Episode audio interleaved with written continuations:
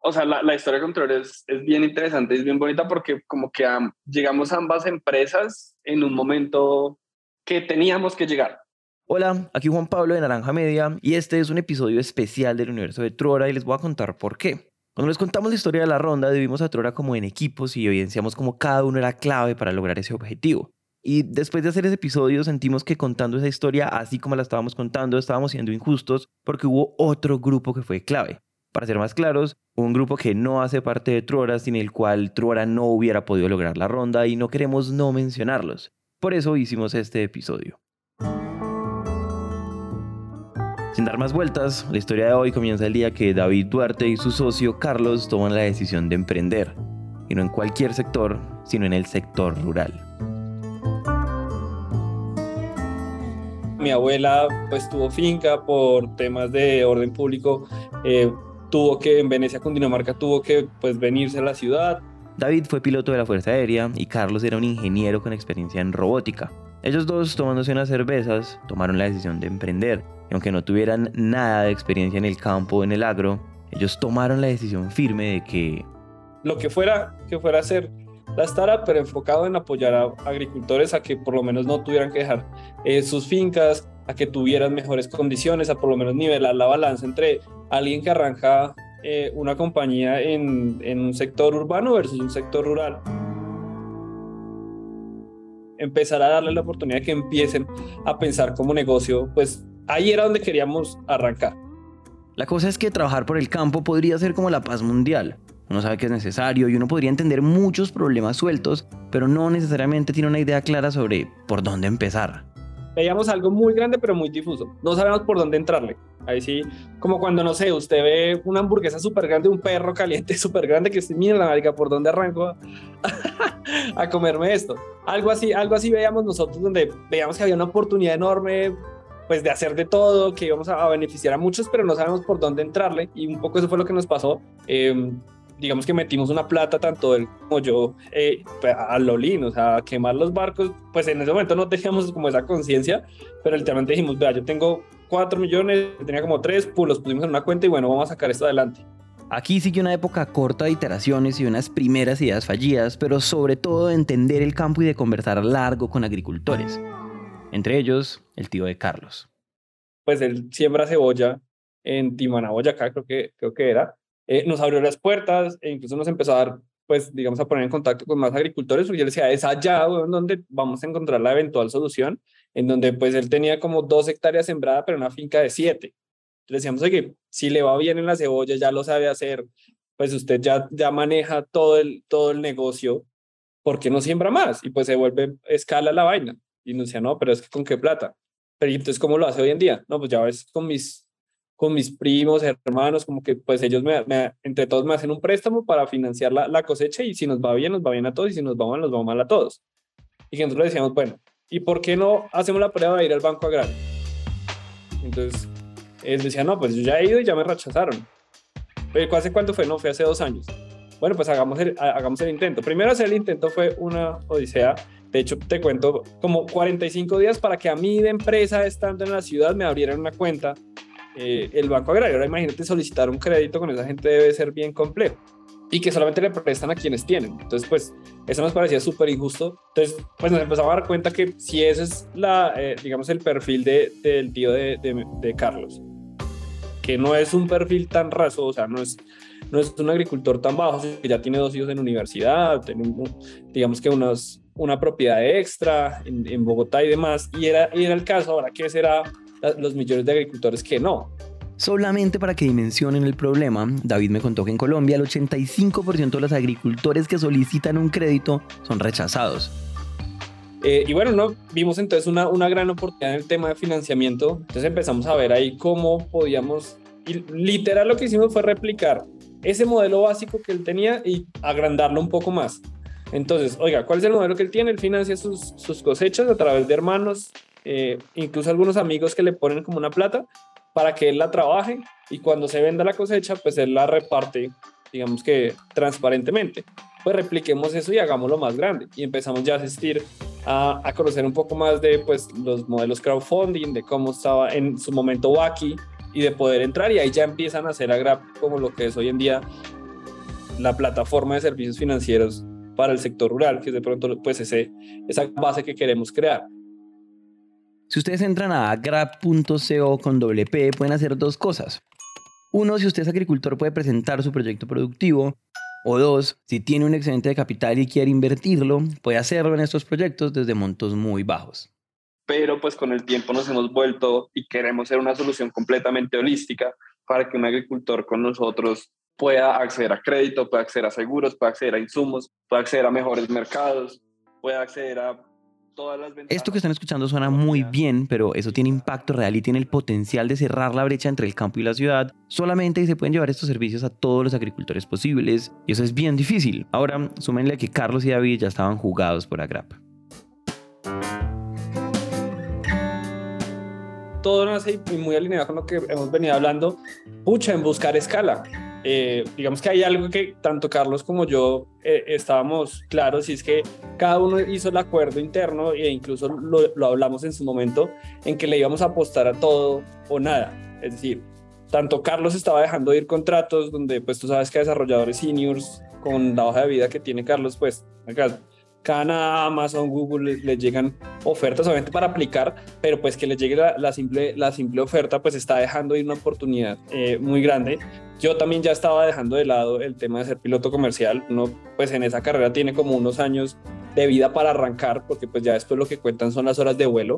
Entonces lo que nosotros dijimos es, mierda, le vamos a apostar esto al todo o al nada. O sea, aquí nos vamos all in. Ya quemamos los barcos, ahí vamos a quemarlos con toda. Em, y vamos a hacer una fogata con eso, o sea, ya toca, es de verdad, nos fuimos con toda, entonces a esto hay que meterle escala sí o sí, a esto hay que hacer algo que le pueda llegar a, a millones de personas. Y para llegarle a millones de personas, pues hay que ser muy eficientes y los agricultores están dispersos por todo el país, en lugares alejados y con poca conectividad. Entonces, llegarles a ellos de manera masiva no es tan fácil. Por ese motivo, más o menos el año pasado, aún siendo una empresa de tecnología, la forma en la que llegaban a sus clientes era muy tradicional. Antes lo que había que hacer era un agricultor o nosotros contactábamos directamente a través de telefonía o de celular o de un mercado campesino o a través de las alcaldías comercializadoras, pues el contacto con el agricultor, agricultor de manera presencial, eh, digamos que teníamos que obtener el, el lead, el asesor digamos que se comunicaba con el agricultor y cuadraba una visita. O la labor comercial, que era visitar seis o ocho fincas de un, de un corregimiento. Entonces se tenía que desplazar a cada una de las fincas, hablar con las personas, pedirles las documentaciones. Eh, todo, pues digamos que se hacía manual y se hacía con documentos que llevaban carpetas gigantes con, llenos de papeles para que ellos pudieran firmar y pues hacer todo el onboarding, digamos, súper acompañados. ¿Qué pasaba? Que en la finca de pronto no había internet, entonces pues no te funcionaba el computador, entonces espérate, le tomo foto y después me devuelvo. Y en muchos de los casos tenían que volver a la finca para decirle, mire, sí, sí funciona, eh, arranquemos con, con el proceso. Y los tiempos pues se alargaban muchísimo. Nosotros todo el tiempo pensamos primero en qué de verdad tiene sentido para el agricultor y después sí lo hacemos. Y cuando empezamos a mirar cuántos agricultores descargaban la aplicación de Bancolombia, era, el índice era muy bajito, ahorita no, no te sé decir el, el, número. Pero pues imagínate cuántos agricultores que a duras penas manejan Facebook o WhatsApp están dispuestos a, a descargar una aplicación. No lo hacen. Necesitábamos llegar a través de canales que ellos hoy sí manejaran. En esas, David se dio cuenta de algo nos empezamos a dar cuenta que los asesores, cuando hablábamos con ellos, mucho lo hablaban por WhatsApp. Pues son agricultores con poco acceso a, a Internet y que saben usar WhatsApp. De hecho, hay una anécdota como bien interesante. Es, yo también trato de ir a visitar a todos los clientes, de ir a visitar a todos los agricultores, por lo menos un, un, una muestra por departamento. Y es interesante como en algunas fincas hay un punto en una loma donde coge el internet y tipo 6 o 7 de la, de la tarde uno ve todos los trabajadores, todas las personas que trabajan en el cultivo y irse en filita para poder chatear con la familia, con el amigo, con la amiga. Decía, mierda, es que ahí es donde está. Yo creo que ahí es donde esa es la tecnología que ellos sí van a utilizar. Si hay algo por WhatsApp que logramos automatizar, porque ahí ya está el punto de contacto digital, yo creo que eso es lo más difícil. Y ahí es donde nos empezamos a dar cuenta de que ese era el, ese era el canal, teníamos que construir algo, no sabíamos qué, que pudiera explotar eh, ese canal porque era ahí donde estaba la escala y donde pues sí o sí se cumplía esa tesis que teníamos inicialmente de meterle el todo por el nada. Seguro ya se lo imaginan, es en este punto que Agrap y Trora se conocen.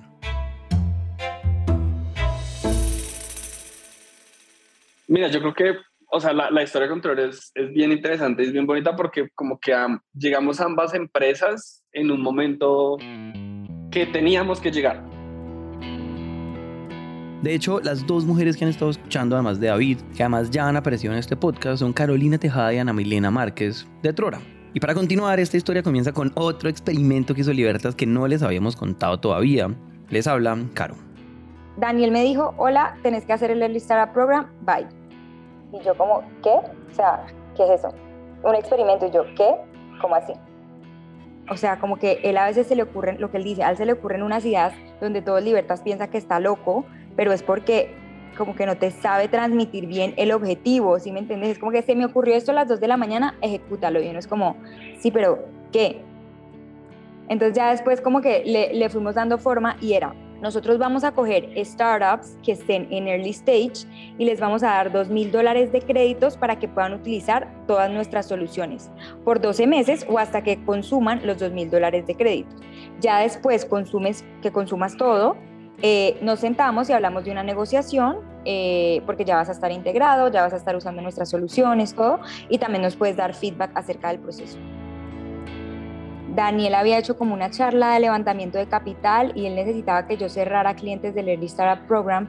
Entonces yo lo que hice fue que me cogí esa base de los clientes que habían ido y les empecé a mandar correos como mandé un montón y me salieron mil reuniones con todos esos clientes. Entonces, entre ellos a Grab. Entonces ahí fue cuando conocí a David, todo.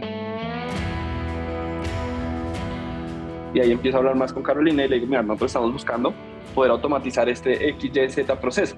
Y yo digo, uff, este man es ella no se las había presentado. Ella es Katherine Patakiva, que en ese momento estaba en producto. O sea, startup, eh, está empezando, está empezando a usar WhatsApp, su usuario cero digital, entonces nos va a hacer como unos test de usabilidad increíbles. Y ellos lo que querían era pues, WhatsApp, ¿no? Pero no era tan claro qué querían. Y eso es un punto importante para poder iterar, ¿no? Uno, la confianza ante emprendedores, porque el emprendedor sabe le creo a su poder de creación y no necesariamente a su producto. Entonces, con ese tipo de relaciones es fácil iterar y co-crear. Esto también se los pueden imaginar y es que esto que les estamos contando está pasando exactamente cuando arrancan los pilotos de WhatsApp. Dos semanas o una o dos semanas después, Karen me vuelve a contactar y me dice, David, vamos a sacar este producto, está casi que pues, me falta bastante, pero nos gustaría hacer el piloto con ustedes. Y para eso lo que nosotros le apoyábamos era a perfilar a ese agricultor. No solamente en términos de identidad, sino en eh, qué tipo de cultivos tienes, a qué altura está el terreno, porque esto eh, permite saber qué tan productiva puede ser la tierra, el terreno y qué expectativas tienes tú con tu terreno. Todo esto, obviamente, por WhatsApp. Ahora, lo interesante de esta historia no es simplemente que Agrap fue uno de los primeros clientes que creyó en el producto de WhatsApp cuando todavía no era nada. Lo interesante para mí es que la forma de trabajo que se creó fue tan cercana que, en mi opinión, ellos fueron casi que co-creadores de este proyecto. Y bueno, ahí configuramos hacer el piloto y empezamos y pues digamos que nosotros los apoyamos muchísimo en, oiga, podemos modificar esto, podemos modificar esto, lo otro, ambos equipos de ingeniería eh, se pusieron a la par de poder sacar adelante las, los diferentes aspectos. Al, principio se corría todo en, en código y, se mandaban, digamos que muchos scripts en, en documentos eh, y demás. Ahorita, pues, digamos, nosotros también fuimos uno de los primeros que vimos la plataforma de cómo lo iban construyendo. La sufrieron tanto como nosotros, fueron los primeros que luego usaron el Flow Builder, eh, que fue el constructor de flujos donde todo el tiempo eh, nos daban retroalimentación. Y les dimos mucho feedback, entonces digamos que llegamos a, unos muy buenos momentos eh, juntos, casi que semanalmente nos, reuníamos, nos poníamos compromisos, los cumplíamos de ambas partes. Eh, empezamos a, bueno, necesitamos el flujo del lado de Trora, necesitamos saber cuánto va a ser el, el tamaño del, del, chatbot, quién necesita soportar, cómo vamos a hacer esto, vamos a empezar a salir a las, a las primeras pruebas. O sea, él abrió su compañía, literal, para que nos pudieran dar feedback súper honesto. Él, su equipo de trabajo, eh, los usuarios. Casi que ustedes están construyendo juntos un producto que ambos necesitan. O sea, Trora que necesita tener. Tal cual. Eh, necesita que ocurra, que exista. Sí. Nosotros claramente necesitamos el, el, el, producto, entender que estábamos en la misma línea y así Trora fuera mucho más grande que, que Agrap, tener como esa humildad de ponerse a la par y saber que somos un equipo, que tenemos, nos pusimos un deadline y que tenemos que sacar el, el producto para eso, que es un gana-gana para ambos. Hay un momento crucial en cuanto a que nosotros empezamos a trabajar y veníamos, o sea, en un mes o un mes y medio, eh, íbamos a tener AgroExpo. AgroExpo para nosotros siempre ha significado un antes y un después de la, de la compañía, porque después pues crecemos, es donde se concentra todo el, todo el agro, eh, es una feria de 11 días, eh, se hace un despliegue de, de inversión y, y, demás importante. Y la meta que nos pusimos en su momento fue tener la primera versión eh, para, para esa AgroExpo. ¿sí? O sea, de, de, verdad que estábamos muy crudos ambos, ambos equipos, pero pues nos pusimos la meta y, y digamos que ahí yo les dije, hay una oportunidad de aprovecharla en la agroexpo porque es donde podemos realmente probar si a los agricultores van a hacer esto o no lo van a hacer.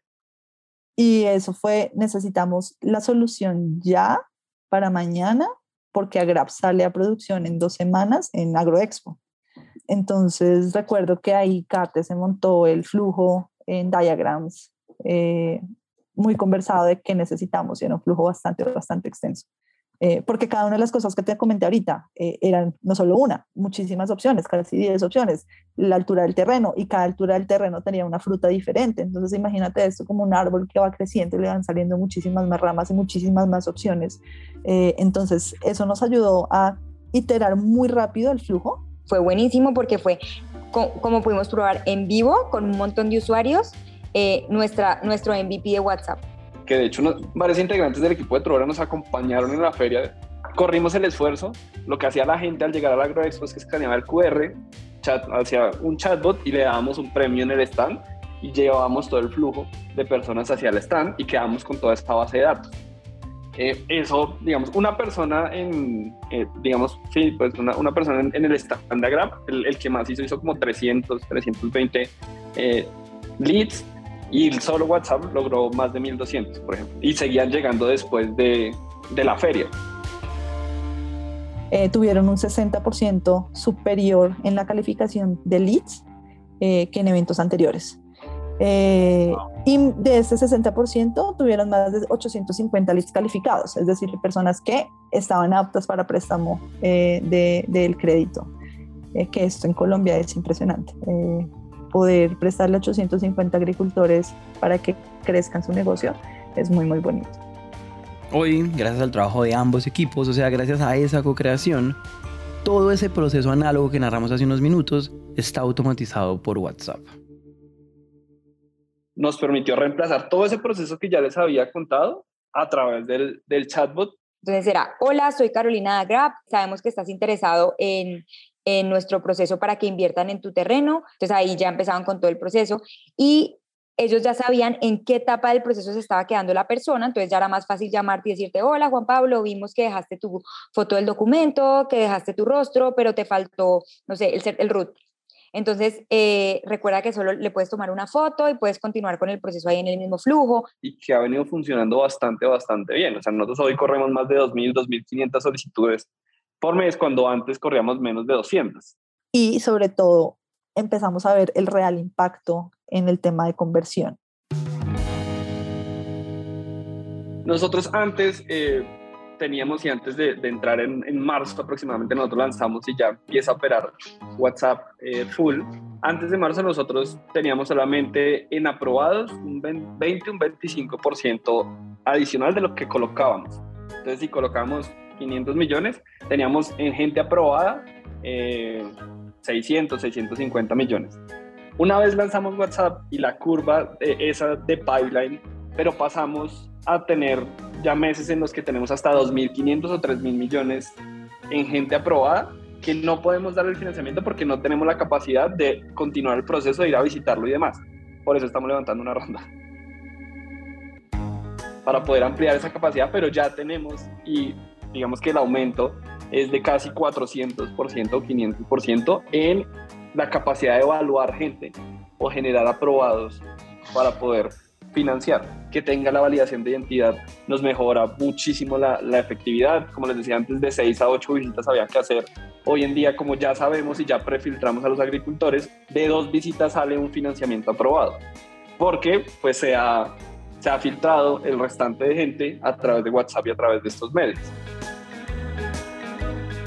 Aquí solamente tienes que tener la cédula y el celular, acceso a WhatsApp y con eso ya haces tu proceso y en 24 horas lo puedes, lo puedes tener y estamos trabajando fuertemente en automatizar toda esa parte para que sea en menos, en menos tiempo. Se está materializando ese sueño de que, oiga, yo bajo solamente camino 10 o 15 minutos, que es el lugar donde ya tengo señal, y ahí eventualmente puedo eh, empezar a solicitar financiamiento, pues digamos que me parece espectacular.